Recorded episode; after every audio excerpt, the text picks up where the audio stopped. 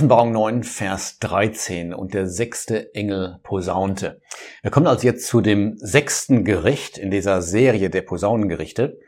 Und vielleicht ist es gut, einmal ein bisschen zu vergleichen. Was passiert unter der fünften Posaune, was passiert unter der sechsten Posaune? Und ich will mal drei Unterschiede nennen und dann schauen wir uns den Text näher an. Der erste Unterschied ist, bei der fünften Posaune geht es um Israel, während es bei der sechsten Posaune um die Nationen geht, insbesondere um Westeuropa. Ein zweiter Unterschied ist, bei der fünften Posaune geht es um Qual, das ist das Stichwort, und bei der sechsten Posaune um Tod.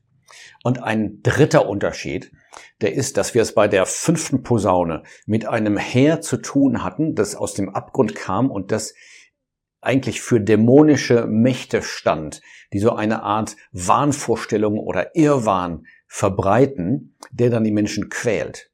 Während es bei dem, bei dem sechsten Posaunengericht um ein, soweit ich das sehe, um ein tatsächliches Heer handelt, eine buchstäbliche Armee, die aus dem Osten kommen wird und sich Richtung Westeuropa bewegen wird.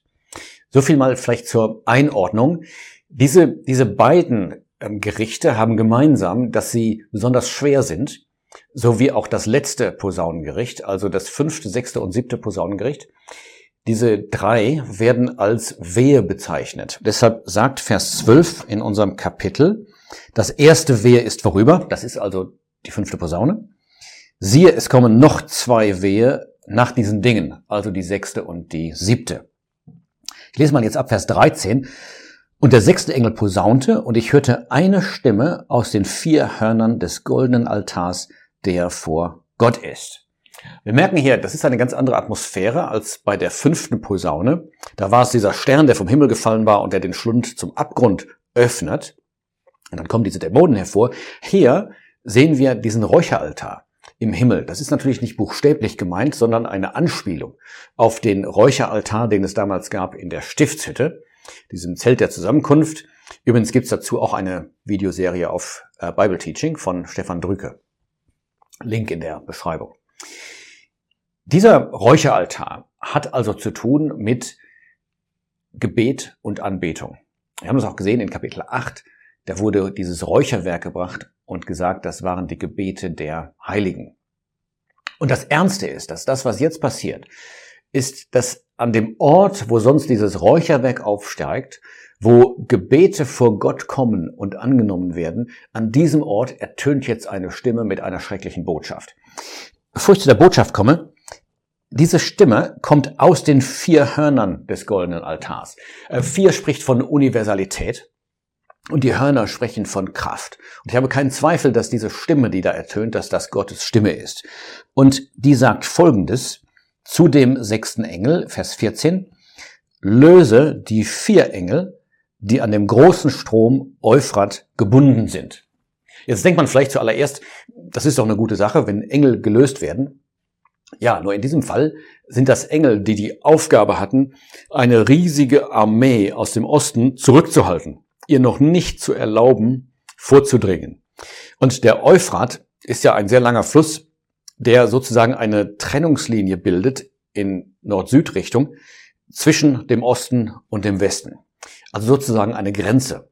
Und wenn jetzt diese Engel gelöst werden, und damit den Heeren aus dem Osten erlauben, den Euphrat zu überschreiten, dann wird damit ähm, klar, was auf Europa zukommt. Dass es sich um Europa handelt, werden wir gleich noch sehen. Und das passiert jetzt auch, Vers 15. Die vier Engel wurden gelöst. Aber jetzt kommt etwas sehr Tröstliches, die sich bereit gemacht hatten auf Stunde und Tag und Monat und Jahr. Sehr tröstlich. Bei allem, was hier uns begegnet, was wir hier vor uns haben in dieser Serie von schrecklichen Gerichten, da merken wir, Gott hat die Kontrolle. Er hat diese Diener, diese Engel eingesetzt und sie halten zurück. Und Gott hält auch das Timing genau im Griff. Es ist nicht nur ungefähr festgelegt, nicht nur das Jahr und der Monat, sondern auch der Tag und die Stunde. Und erst wenn genau die Stunde gekommen ist, zu der es geschehen soll, dann werden diese Engel gelöst und dann passiert, was wir jetzt lesen, am Ende von Vers 15, damit sie den dritten Teil der Menschen töteten. Und hier haben wir das Stichwort, der dritte Teil. Das haben wir schon ausführlicher besprochen in äh, Kapitel 8. Bei dem dritten Teil geht es in der Offenbarung um Westeuropa. Und das ist jetzt das Thema hier, die große Gefahr, die aus dem Osten auf Europa zukommt. Wie sieht diese Gefahr aus? Vers 16 sagt, und die Zahl der Reitertruppen war zweimal zehntausend mal zehntausend. Ich hörte ihre Zahl. Wenn man diese Zahl wörtlich nimmt, dann ist das ein gewaltiges Heer. Also zweimal zehntausend mal zehntausend, 200 Millionen stark wäre dieses Heer. Und das ist heute bei der heutigen Weltbevölkerung, auch Bevölkerung im Osten, ähm, wäre das durchaus denkbar. Aber es ist möglich, dass mit 10.000, das Wort ist ja Myriaden und das kann auch bedeuten eine riesige Menge, dass einfach angedeutet werden soll, es wird ein unzählbares Heer sein. Wie dem auch sei. Ich glaube, es tut nicht viel zur Sache, ob es nun genau 200 Millionen Soldaten sind oder ob es einfach eine riesige, unvorstellbar große Heeresmacht sein wird. Es ist klar, was hier entfesselt wird. Und jetzt wird dieses Heer beschrieben ab Vers 17. Da tauchen wieder sehr viele Symbole auf, aber nochmal, diese Symbole können alle biblisch erklärt werden. Und obwohl es eine symbolische Sprache ist, geht es um reale Ereignisse, die wirklich stattfinden werden, natürlich nach der Entrückung. Vers 17. Und so sah ich die Pferde in dem Gesicht und die, die auf ihnen saßen. Sie hatten feurige und hyazinthene und schwefelige Panzer. Wir merken jetzt an dieser Beschreibung, dass es noch eine Steigerung gibt, ja, von dem, von dem fünften Posaunengericht zu dem sechsten Posaunengericht. In dem, in dem fünften Gericht, da waren es eiserne Panzer, also Schutzrüstungen. Äh, Während jetzt die Panzer nicht nur zum Schutz dienen, nicht nur eisern sind, sondern da ist die Rede von Feuer und Schwefel. Das spricht von der Macht der Hölle. Und dabei wird noch diese Farbe erwähnt, hier zintende Farbe, also ähm, so eine Art ähm, purpur-violett.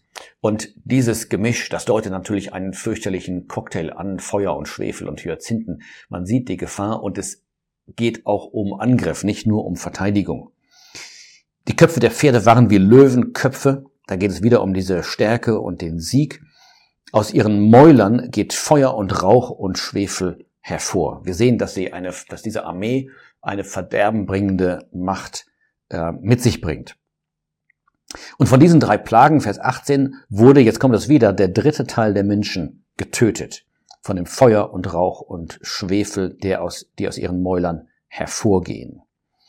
Und dann merken wir wieder, dass es eine Steigerung gibt. Nicht nur, dass hier Feuer und Schwefel erwähnt werden, sondern auch in Vers 19, denn die Gewalt der Pferde ist in ihrem Maul und in ihren Schwänzen. Wir hatten vorher bei dem bei der fünften Posaune gesehen in Vers 10, ihre Gewalt ist in ihren Schwänzen, aber jetzt außerdem in ihren Mäulern.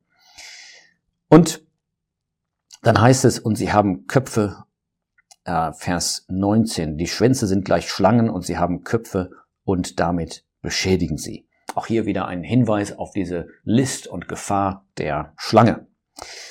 Und dann wird beschrieben, ab Vers 20, was die Reaktion der Menschen ist. Und man müsste sagen, wenn Europa sieht, dass eine solche Übermacht aus dem Osten sich nähert, zu dieser Grenze des Euphrat kommt, den Euphrat überschreitet und sich auf den Weg macht nach Europa und dann Verderben anrichtet und in der Lage ist, sehr, sehr viele Menschen zu töten, dann müsste man denken, jetzt brechen die Menschen zusammen vor Gott und sie bekennen ihre Schuld.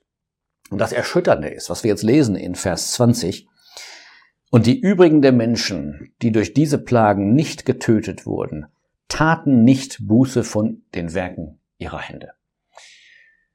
Wenn es hier einen Moment gab, dann hätte man gedacht, war es jetzt, wo die Menschen einsehen würden, Gott ist da und wir sind schuldig vor ihm. Aber gerade die Tatsache, dass sie auch jetzt noch nicht Buße tun, die beweist, wie Gott Recht hat, dass er gerechtfertigt ist darin, dass er diese ganzen Gerichte, die Siegelgerichte und die Posaunengerichte und was noch kommt, über die Menschen bringen wird. Sie hatten schon 2000 Jahre lang das Angebot seiner Liebe verachtet, dass Gott seinen Sohn gesandt hat als Retter. Und sie haben sich davon abgewandt. Und jetzt, wo er mit Gericht antwortet, da merken wir, dass sie selbst darauf nicht positiv reagieren. Diese, diese Werke ihrer Hände, von denen sie nicht Buße tun, ähm, das steht dabei, das war erstens Anbetung von Dämonen und zweitens Anbetung von Götzen aus allen möglichen äh, Materialien. Ähm, Gold, Silber, Kupfern, Steinern, Hölzern. Man hat also nichts ausgelassen, man hat alle möglichen ähm, Spielarten verwandt, alle möglichen Materialien benutzt, um sich irgendwelche Götter zu machen, die doch keine Götter sind und nur totes Menschenwerk. Aber diese zwei Dinge hängen zusammen. Das eine ist Anbetung von Dämonen, das andere ist Anbetung von Götzen.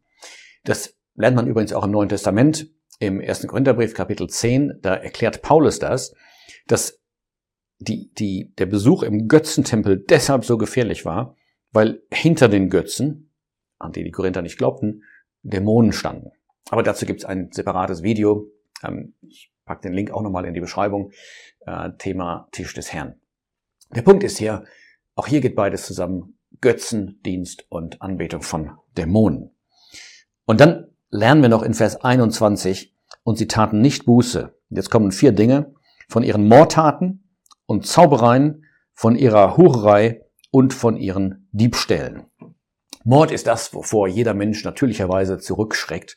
Und man merkt, dass das erstens nicht der Fall ist und dass man zweitens auch im Nachhinein nichts bereut. Wenn es dann um die ähm, Zauberei geht, dann haben wir natürlich ähm, das okkulte Element hier vor uns. Dann Hurerei, das ist eben das, ähm, ja, die moralische Seite, dass man moralisch ähm, verdorben lebt. Und dann bei den Diebstählen, da geht es um die Rechte des anderen, also um die Gerechtigkeit ähm, sozusagen horizontal dem Nächsten gegenüber. Und in allen diesen Bereichen hatte man sich vollkommen weggewendet von göttlichen Maßstäben und ähm, so versündigt und man wollte auch dabei bleiben und nicht Buße tun. Ein wirklich düsteres Kapitel. Die fünfte und die sechste Posaune. Die siebte Posaune schließt aber jetzt nicht direkt an, sondern die wird erst erwähnt in Kapitel 11, Vers 14 Erst da heißt es, das zweite Wehe ist vorüber, siehe, das dritte Wehe kommt bald, und dann posaunt der siebte Engel. Dazwischen, und auf den Teil der Offenbarung freue ich mich schon ganz besonders, da kommt eine Einschaltung. Und in der Einschaltung ist die Rede erstens in Kapitel 10 von einem starken Engel, der Besitz ergreift von der Erde, und wir werden sehen, das ist kein anderer als Jesus Christus. Und zweitens ist die Rede in Kapitel 11 davon, dass Gott auch in dieser absolut ähm, schrecklichen und furchterregenden Zeit Zeugen haben wird. Ein ganz schwaches Zeugnis. Ist die Rede von diesen zwei Zeugen in Jerusalem. Aber Gott behält sich immer Zeugen, die für ihn da sind. Und das ist sehr ermutigend zu sehen.